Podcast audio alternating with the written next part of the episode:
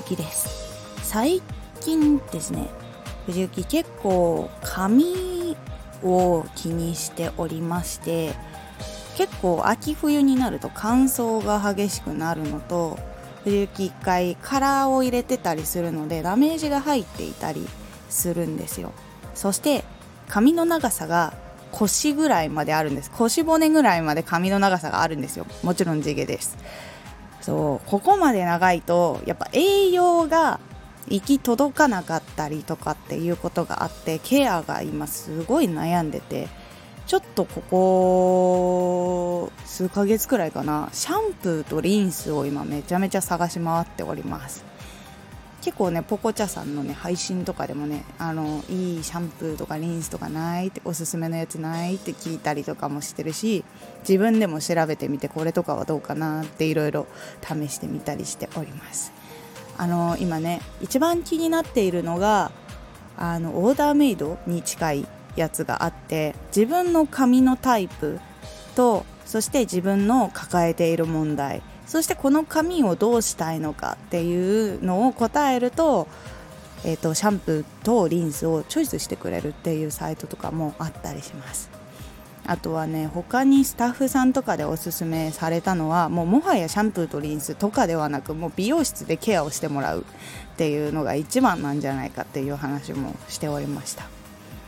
あのステージに立つ人がそのスタッフさんがねあのお仕事行った時に前日にどうやらそのアーティストさんが、えー、美容室に行ったと。で映像とかを確認したりしてみるとやっぱりその今までは普通にケアを自分でしていたんだけど美容室に行った時の髪の方がその動いた時のまとまり感とかがすごい綺麗なんだって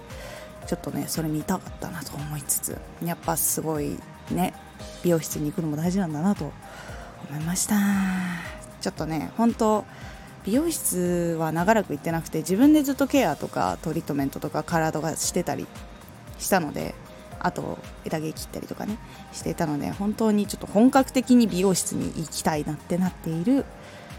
藤幸でございます。さあ本日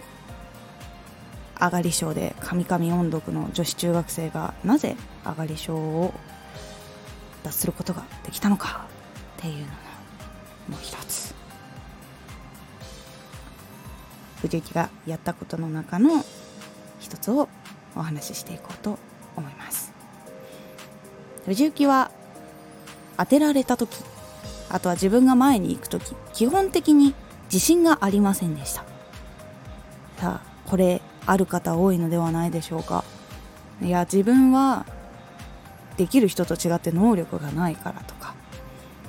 あとはあの人よりもハキハキ喋れないしそういう魅力ないからとか。いろいろ他人と比べてしまうこと多いと思います。藤木もそうでした。自分より可愛い人がいるから自分より綺麗だから自分はあの人よりも全然声は可愛くないし芝居もできない。って思っていた時期は本当にありました。でも相手の人と自分がその使っている時間それに割いている時間とかもしくはその生きてきた上でもともとそういうことをやる環境に入れた人と入れてない人ではもちろん技術に差が出るのは当たり前。そして見た目の差は自分が似合うものをちゃんと自分が勉強して探せないと出てしまうっていうのは自分もね後々理解しました。でもそれ以外の内面とか芝居の中でも芝居とかね自分ができることの中でも自分にしかできない良さとか自分にしかないものがある。で相手と比べるのではなく自分よりも今日の自分で今日の自分より明日の自分。で前の自分と比べる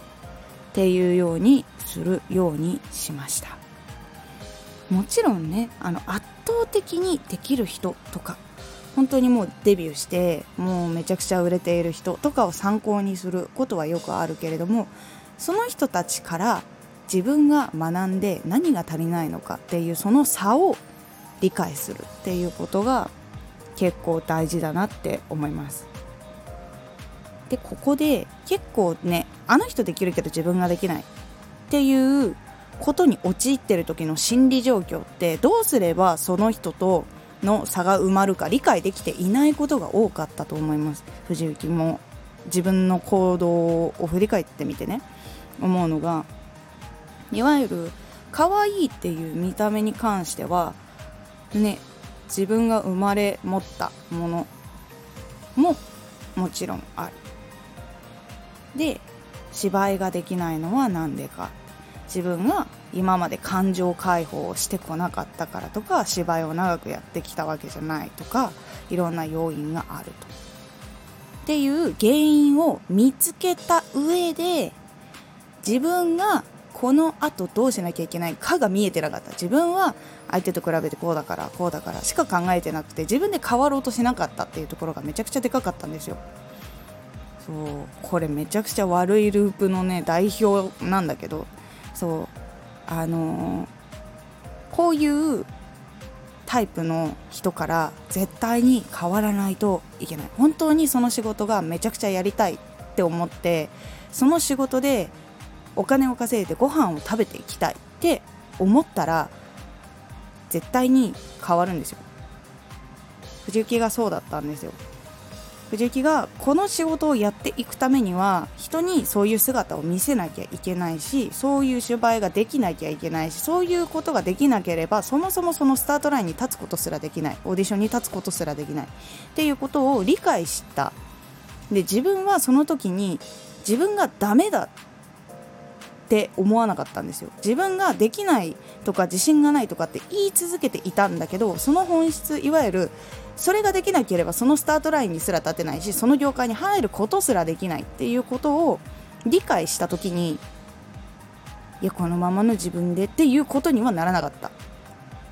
この時に思ったのは自分ができるようにならなければここの世界にいることはできない。っていうことにたどり着いたので藤木はそこからチャレンジして変わることにしました。でまず自分ができていないことをひたすら書き出す。でもし思いつかなかったら自分が憧れている人この人は何ができているのか。っていうのを書き出して自分に足りないものを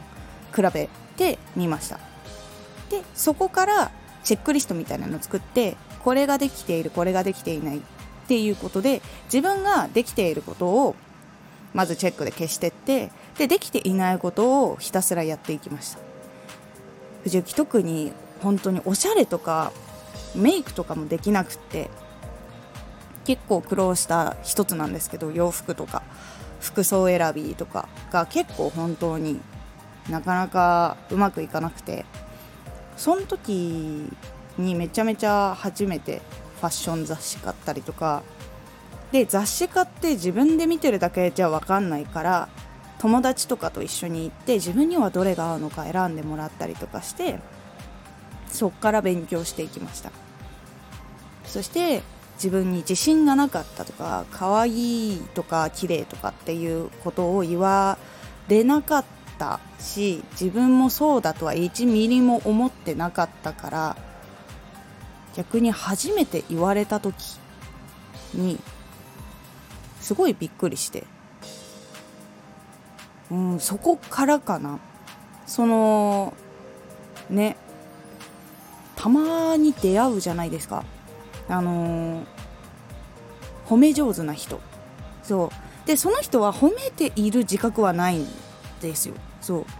だその人のいいところを見つけてその人のことをうまく言うのが本当に上手い人っているんですけどそういう人と一緒にいたりしてあ自分ってここがいいんだって他の人にはこう見えているんだっていうことをいっぱい理解していく。これも結構大事だったりします。自分ダメだと思ってたけどあ他の人からはこういう風に受け取られているんだとか。そう。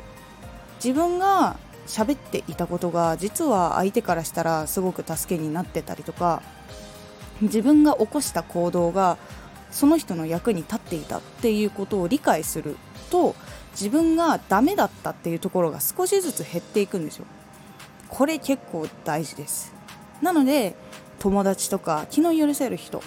で自分のことのいいところを見つけてくれている人に話を聞いたりとか一緒に行動したりするのはめちゃくちゃいい感じになります。自分が理解していくっていうことがめちゃくちゃ大事なのでそうして自分の中にいいことも悪いこともちゃんと情報を入れて直しながらいいところも磨いてで自分でちゃんとそのいいところも使えるようにならないとオーディションとか。であとはねあの同僚の人とかと仲良くなったりとかの一番最初のところとかでも使えなかったりするから自分はあこういう人間でこういう風なんだ。で最初怖いけどでも一歩踏み出してみようってチャレンジをしていく。自分のいいところ悪いところを理解して少しチャレンジしていくってことを繰り返すことで自分に自信がなかった頃からああの時あれができなかったけど今これができてるとかあの時の暗かった自分あったけどでも今はこれができてるっていうことがどんどんどんどんといい方向に変わっていくので周りの人の環境とかそして自分のいいところ悪いところっていうのを本当の意味でちゃんと理解をしていく。と上がり症どころか自信がなかった自分にも少しずつ自信がついてって喋れるようになっていきます。いかがでしたでしょうか？上がり症を治すためのポイントを少しずつお話をしておりますが皆さんに当てはまるものとか1つか2つか何かありましたでしょうか？もし感想などありましたらレター書いてくれると嬉しいです。そして